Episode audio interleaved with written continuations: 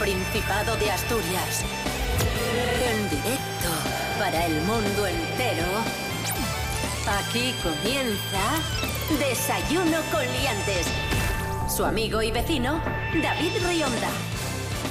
Buenos y carnavalescos días, Asturias. Hoy es lunes 20 de febrero de 2023, siete y media de la mañana, en este preciso momentos en el que saludamos a Rubén Morillos. Buenos días, Rubén. Si tengo que hablar así, buenos días, David Rionda. Buenos días a todos y todas. Es que me cuesta a mí eso de quitar la S, ¿eh? Aquí hay, hay nivel. Desayuno con liantes, ay, lere, lere, lere. Desayuno con liantes, ay, lere, lere, lere. Desayuno con liantes, ay, lere, lere, lere. Desayuno con liantes, ay, lere, lere.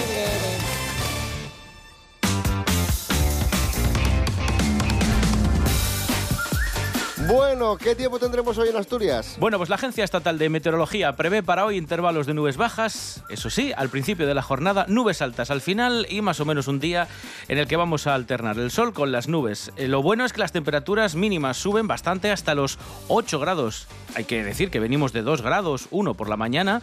Bueno, pues van a subir las mínimas hasta casi los 8 grados y las máximas también suben un poco, no tanto, pero se van a quedar en torno a los 22, 23 grados. Así que un día bastante agradable. Desayuno con Liantes. Síguenos en las redes sociales. En Facebook Desayuno con Liantes y en Instagram arroba Desayuno con Liantes. Noticia de la voz de Asturias, datos de la tasadora Tecnicasa, las calles más caras para comprar casa en Asturias. Mm, ahí va. La calle Uría de Oviedo y su entorno es la zona más cara de Asturias para comprar una vivienda con un precio medio de 3.100 euros por metro cuadrado. Y ojo, porque tenemos 3.100 euros por metro cuadrado en el centro de Oviedo, pero la diferencia entre la zona más cara y más barata en la capital de Asturias es de 2.225 euros por metro cuadrado. Porque comprar una casa en la tenderina cuesta 875 euros por metro cuadrado, mientras Vale. que, como decíamos, en la calle Uría eh, es algo más de, de 3.000 euros por metro cuadrado. Esto en Oviedo. En Gijón, la zona más cara es la calle Corrida y el Paseo de Begoña, con 3.091 euros por metro cuadrado. Y la más barata es el Cerillero y la parte baja de la calzada, con algo más de 1.200 euros por metro cuadrado. Diferencia de 1.873 euros. Atención, guionistas. En Oviedo, Sí. zona más cara, la calle Uría, zona más barata, la Tenderina, y en Gijón, zona más cara, la calle Corrida y el Paseo de Begoña, y la más barata, el Cerillero y la parte baja de la calzada. Vamos, que no hay sorpresas. Mira, de hecho también tenemos, eh, según este estudio, eh, los lugares más caros de todo el país, que son la calle Serrano de Madrid y el Paseo de Gracia eh, de Barcelona, que son los precios con el metro cuadrado más caros de todo el país. 11.400 en el caso de la calle Serrano de Madrid y 10.000 euros en, como te decía, el Paseo de Gracia de Barcelona.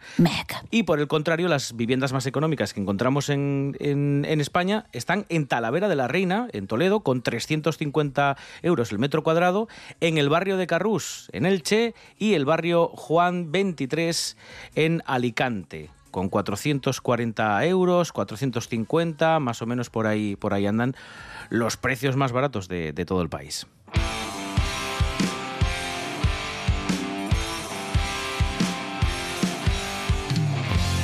Ahí hacíamos una radiografía del precio de la vivienda en, en Asturias, las calles más caras y más baratas.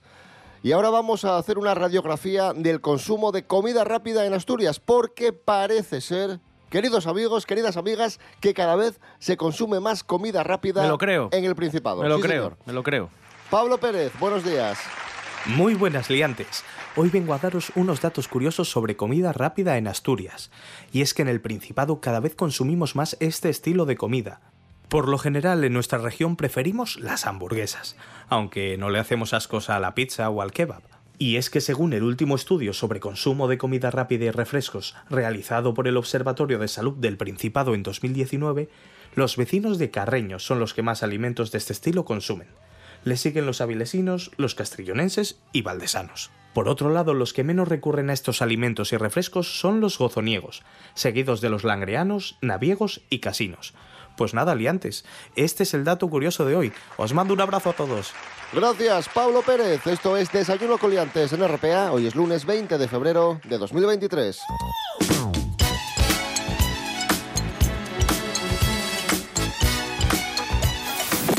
Desayuno con liantes. El gobierno ha subido el salario mínimo interprofesional. El Consejo de Ministros ha aprobado la subida del salario mínimo, lo ha pactado con los sindicatos, pero sin el concurso de la patronal COE. El salario mínimo sube un 8% hasta los 1.080 euros brutos mensuales y beneficia a dos millones y medio de personas trabajadoras. Tendrá efectos retroactivos desde el 1 de enero de este mismo año y con este incremento el salario mínimo alcanza el objetivo del 60% del salario medio en España. Y ya está, y esa es la noticia. Esto como todo, voces a favor, voces en contra. Pero a pesar de esta subida y de lo que ha aumentado el salario mínimo interprofesional en los últimos años, seguimos muy por debajo de otros países europeos. Rubén Morillo. Sí, de hecho, a ver, todo lo que ha subido, si descontamos que también ha subido el costo de la vida, pues al final, el coste de la vida, pues eso, al final estamos más o menos eh, igual que estábamos. Es cierto que no estamos muy bien. De hecho, ahora con esta subida estamos a mitad de la tabla. O sea, imaginaos de dónde veníamos. Pero sí, ahora estamos más o menos a mitad de la tabla. Por encima siguen estando Francia, Irlanda, Reino Unido, Países Bajos, Bélgica, Alemania o Luxemburgo. Por ejemplo, el caso de Luxemburgo, con 2.000, casi 400 euros de salario mínimo interprofesional cada mes. Alemania un poquito por debajo, en torno a los 2.000. En torno también a esa cantidad, 2.000 está Bélgica y Países Bajos. eh, y Reino Unido, Irlanda un poquito por debajo. Y Francia eh, ligeramente superior a España, en torno a los 1.700. Todos los que están por debajo, pues no llegan apenas a los 1.000 euros, como Portugal, Lituania, Malta, Grecia, Estonia, Eslovaquia o Letonia. muy españoles y mucho españoles. Muchas gracias.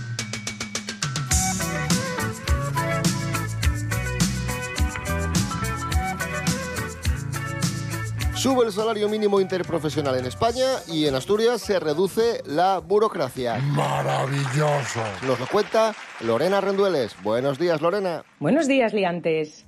El Pleno de la Junta General del Principado ha aprobado por unanimidad la moción defendida por Foro para que la cita previa deje de ser obligatoria en la Administración asturiana. El objetivo, no prolongar una situación excepcional provocada por la pandemia y para que la ciudadanía pueda relacionarse con la Administración. En la moción se insta al Gobierno autonómico a revisar todos los servicios con cita previa con la consiguiente supresión inmediata en aquellos casos en los que no sea absolutamente necesario.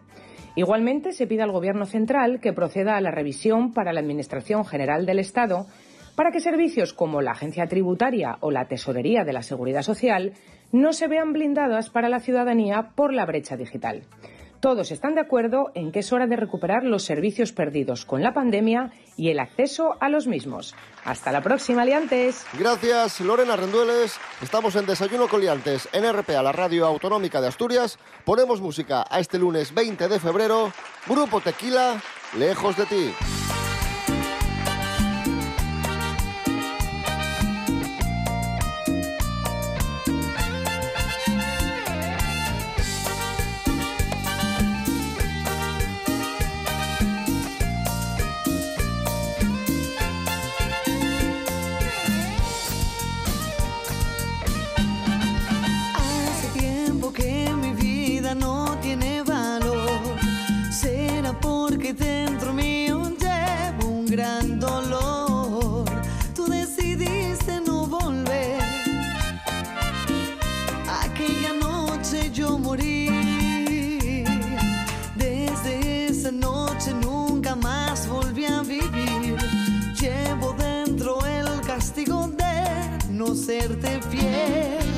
Parece que ahora sí entendí que te he perdido para siempre.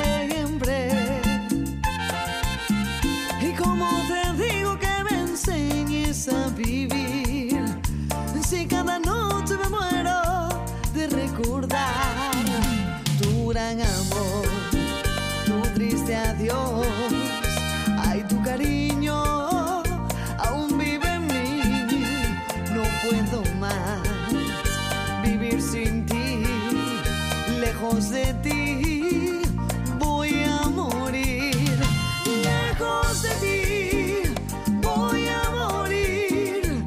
Ay, cómo duele vivir sin ti, lejos de ti voy a morir. Ay, cómo duele vivir sin ti. Desayuno con liantes con David Rionda y Rubén Morillo. Hablamos ahora de un vídeo que está siendo viral en Asturias, un vídeo que se ha puesto de moda, que todos comentan. Una usuaria de Twitter decidió colgar un vídeo explicando su experiencia con un vecino asturiano, muy sonriente y orgullosa. Ella contaba a sus seguidores que no tenía leche para desayunar y que había decidido salir a buscar eh, a algún vecino agradable que le dejara un poco. Y para su sorpresa, un lugareño le cedió una garrafa de medio litro de leche de vaca recién exprimida. Vamos a escuchar a esta chica y comentamos de dónde viene la polémica. A ver. Flipo con mis vecinos de Asturias. La verdad que hoy me faltaba leche, he ido a pedirle a un vecino, besitos para ti vecino, y va y me da una leche que aquí tengo para dos y tres días, encima de una vaca de recién exprimida. O sea, flipo, igual que en Barcelona.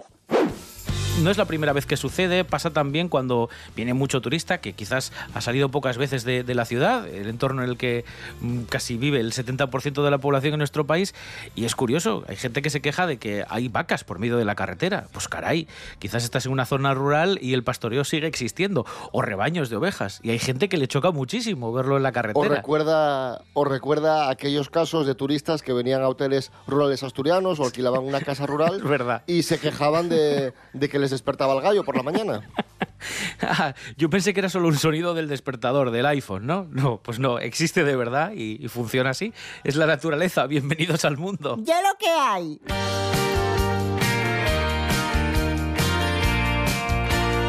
Vamos con otra historia viral que nos trae Laura Vila, una historia muy peculiar que, que parece el argumento de la peli de- del príncipe de Zamunda.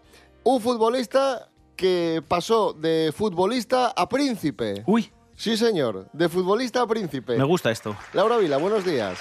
Muy buenos días, David. Se lleva la palma de historias surrealistas de futbolistas. Pasó de jugar en clubes como el Español, el Rayo Vallecano o el Betis a convertirse en príncipe de Indonesia. Surrealista. Mucho. Jordi Amat nació en la provincia de Barcelona, por lo que pudo jugar con la selección española en las categorías inferiores cuando era jovencito, pero también jugó con la selección de Indonesia en este pasado 2022 y todo gracias a que su abuela había nacido en ese país. Cuando Jordi estaba en proceso de conseguir el pasaporte, descubrió que lo que su abuela le llevaba contando toda la vida desde pequeño, que era un príncipe heredero, al final no era un cuento, sino que era realidad. Jordi Amat ha sido ahora nombrado príncipe de Siau, una isla con 22.000 habitantes, un título que heredó de su tatarabuelo, que era rey de esa isla. Ahora Jordi está recibiendo clases para dominar el idioma bahasa, para poder comunicarse con los habitantes de esa isla en la que es príncipe. Y todo esto, por supuesto, mientras continúa con su trabajo como futbolista, jugando como profesional en Malasia y también como integrante de la selección de Indonesia. Hasta ahí os puedo contar. Volvemos otro día con más historias surrealistas. Hasta la próxima, liantes. Gracias, Laura Vila. Esto es Desayuno Coliantes en RPA. Hoy es viernes 20 de febrero de 2023. RPA, RPA, en directo en tu dial de FM y en www.rtpa.es. RPA, en sintonía con Asturias. RPA, Radio del Principado de Asturias, en Mieres 103.2. El nano es una bala azul que sin cañón dispara en un circuito directo al corazón. Desayuno con liantes. Fernando Alonso estrena coche en Aston Martin, el AMR23, y estrena look. Tiene un nuevo outfit, todo de verde, tiene un nuevo casco. Vaya prestoso. Y para hablar de, del nuevo look de Fernando Alonso, Molaba, molaba que tuviera el casco viejo, ¿eh? ¿Te imaginas? Es que llevase uno de hace cinco años. ¡Calla la bocona! Tamara Falcó, buenos días. Hola, ¿qué tal? Buenos días. Bien, eh, Fernando Alonso, ahora, ahora de verde, con ese nuevo casco, con verde- esa nueva línea Verde de ropa. champán, ¿no? Verde, verde espumoso, eh, de botella de 200.000 euros, sí. ¡Wow! Me encanta. Como decíamos, el coche es verde, con, con toques eh, amarillos.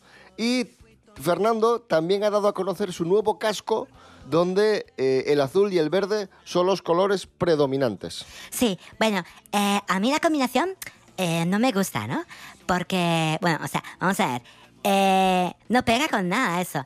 Y mm, lo que sí tengo que decir es que yo he hablado, bueno, he hablado, vamos a ver, he seguido eh, las redes sociales y Fernando, eh, bueno, ha dado palos. Ha dado palos porque ha dicho cosas de este coche, del color, que le gustan mucho y dejando un poco en evidencia a, a su anterior escudería, ¿no? Que escudería es lo de los coches, el grupo, el, el equipo. O sea, entonces ha dicho que este coche funciona mejor, que todavía no se ha roto. Eh, pues eso, dando un palo a que el año pasado el coche funcionaba fatal. eh, y, y los colores, pues ha dicho que eh, son más elegantes. Como diciendo que el otro era un poco hortera. Hortera. O sea, Rosa Hortera, pero ¿de qué estamos hablando? Eh, Tamara, imagínate que te dan, te dan la posibilidad de diseñar el nuevo casco de Fernando Alonso y, los colores de su nuevo coche. Eh, rosa chicle, eh, le pondría gris, blanco, eh, negro, que siempre pega con todo, azul, mm, verde eh, y naranja. El alerón de naranja. ¿Qué logotipos? ¿Qué logotipos pondrías? ¿Qué, qué motivos? Pues pondría Gucci, pondría Dior, eh, Zara no, porque es muy vulgar Zara. Pondría Gucci, Dior, eh, Guess también. ¿Pondrías diamantes? Sí, para que lo hiciese más aerodinámico, porque como el diamante lo corta todo, así cortaría el viento. O sea, ¿sabes, no? Tamara Falcó, gracias. Eh, adiós. Cosas que no interesan. Fernando Alonso ahora es piloto de Aston Martin, lo cual le convierte en el James Bond de la Fórmula 1, ¿verdad? Eh, hombre, supongo que no se podrá tomar un martini vodka mezclado no agitado para correr, porque no te van a poner un control de la Guardia Civil en la curva de Logus, pero digo yo que no se podrá. Eh, bueno, no sé, quiero decir, yo si sobrio ya conduzco como el culo, imagínate competir con un Fórmula 1 eh, yendo mamado. Pero bueno, a lo que voy, que ahora va de color verde, que también es un color bastante asturiano, casi tanto como el azul de Renault. Y todo el mundo sabe que el verde no es pintado. Eh, es una cosa que depende de la lluvia. ¿Cómo afecta la lluvia en la Fórmula 1? No tengo ni idea de Fórmula 1. Creo que ponen otros neumáticos. Y eso es todo lo que sé sobre la, la Fórmula 1. Cosas que no interesan. Estamos en Desayuno Coliantes en RPA, la radio del Principado de Asturias, en este lunes 20 de febrero de 2023. Ahí está Melendi, canción de amor caducada.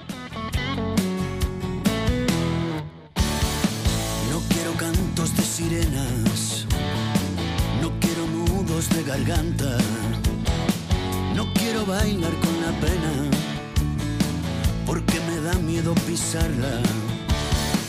No quiero saber de lo que hablo, no quiero andarme por las ramas, no quiero saber por diablo lo que por viejo se me escapa. No conozco más allá de mis narices, por eso llevo remiendos en el alma y cicatrices y mi corazón ya viejo, maltratado y con estrías de tanto mezclar las penas con tan pocas alegrías.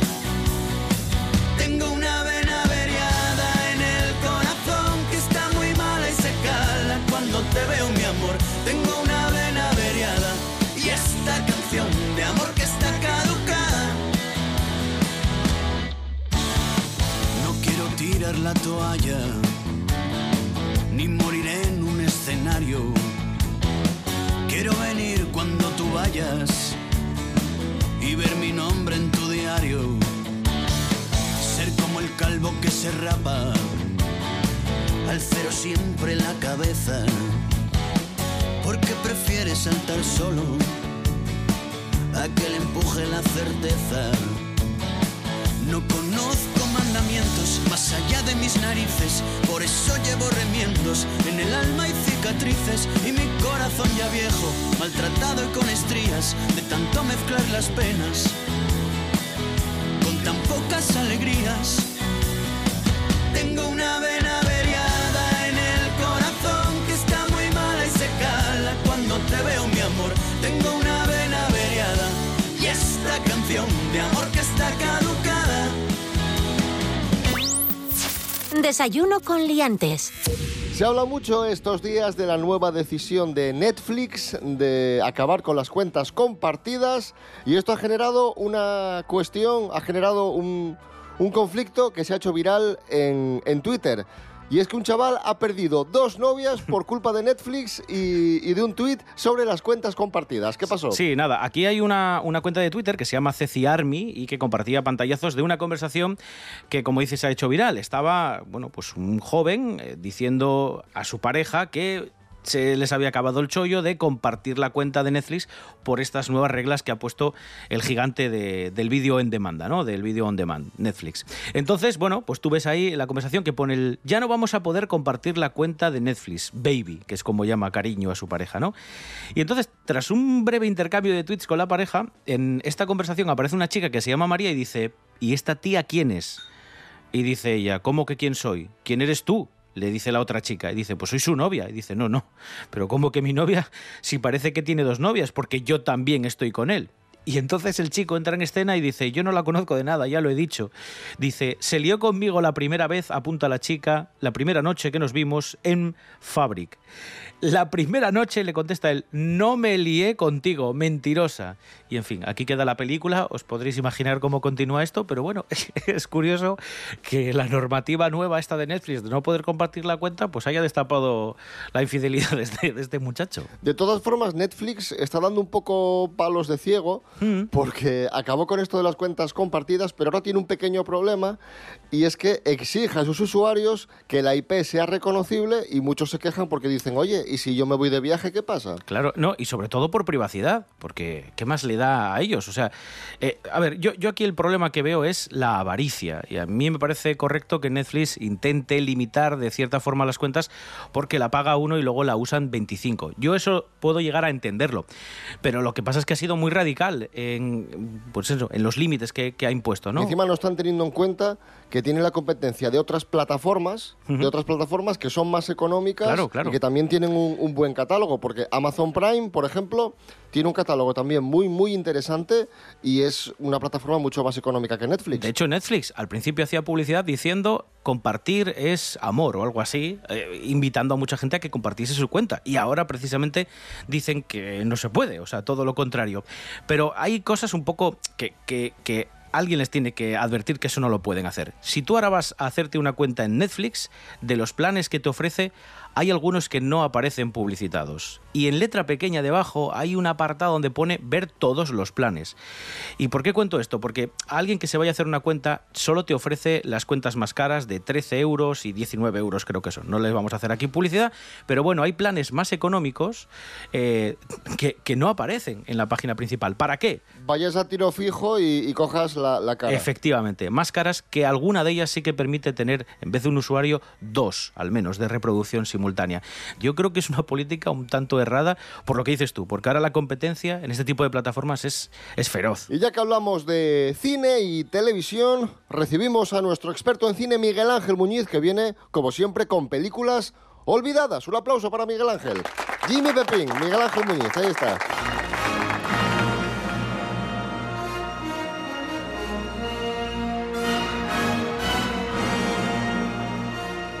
Hoy nos vamos al año 1981 con una película titulada Hielo Verde. This is for you. Ah, no, senor. You are in my house. No. It is the custom of my country. The taller guy brings the bottle. Ven, gracias. Siéntese. Miguel Ángel Muñiz, muy buenas. Buenas, hombre, ¿cómo estamos? ¿Por qué rescatamos esta película? Bueno, Hielo Verde es una película bastante interesante por varias razones, ¿no? Por un lado, es el debut en la dirección de un director de fotografía, Ernest Day, que era eh, uno de los operadores de, de David Lean, ¿no? El director de Los de Arabia, Doctor Cibago, bueno, todo eso, ¿no? Entonces, bueno, eso ya de mano mm, debería de indicar que visualmente, técnicamente, la película tiene una solvencia y es verdad que luego, vista la película, eh, pues tiene bastantes momentos impresionantes a, nivel fotográfico, ¿no? Y luego tiene una historia muy curiosa. Es, es un reparto ya de mano bastante llamativo, ¿no? Porque por un lado tenemos a, a Ryan O'Neill, que es un poco el protagonista, ¿no? Que hace una especie de ladrón que es experto en electrónica y demás. Por otro lado está Ann Archer, que bueno, es una actriz que es la típica secundaria, pero un rostro muy popular, para que la gente le ponga cara, bueno, pues es la mujer de Michael Douglas en Atracción Fatal. ¿No? Por, para, por, decir, por decir un papel, ¿no? Así muy, muy importante de ella. Y luego, por otro lado, sale un personaje relacionado con el mundo de David Lynn y que entiendo que por eso está aquí, que es Omar Sharif, que es el villano, ¿no? Argenti.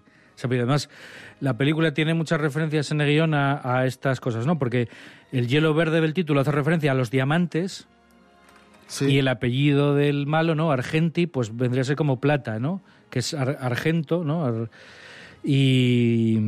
Y luego sale un señor, John Larroquette. Sí, salió en Larroquette, muy poco, pero sale, sí. Que, que fue muy popular años después en, en, la serie Juzgado de Guardia. Sí. Que hacía de fiscal, ¿no? Exactamente. Realmente aquí los protagonistas son ellos tres y bueno, por un lado tiene una trama que gira en torno al tráfico de, de diamantes, uh -huh. en este caso, bueno, en, en, la zona de Latinoamérica, pues la zona de México y demás, y un poco la, zona de la selva, y todo un poco todo este tema de la corrupción militar, de la corrupción de la policía, los engaños, eh, un poco todo este tráfico que te decía, ¿no? De cómo, cómo la gente que intenta expoliar, eh, en este caso, pues los diamantes, ¿no? Eh, de la zona, pues los subterfugios que utiliza para, para poder sacarlos fuera del país. Luego, por otro lado, también una historia de amor, en, entre comillas, entre Ryan O'Neill y Ann Archer.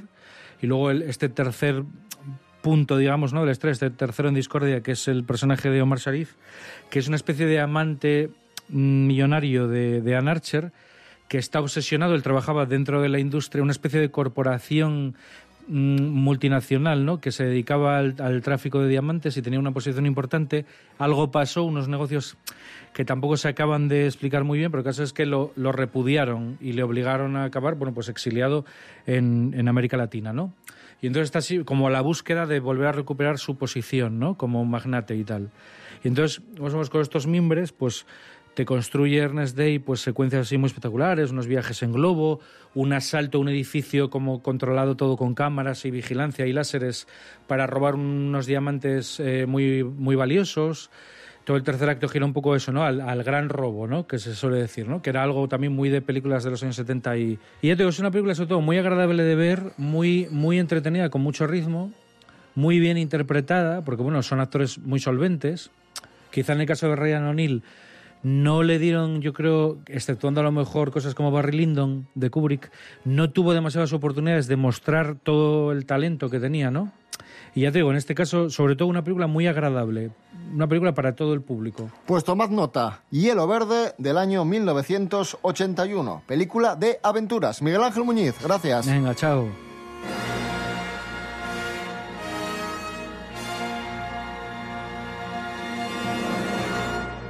Desayuno con liantes.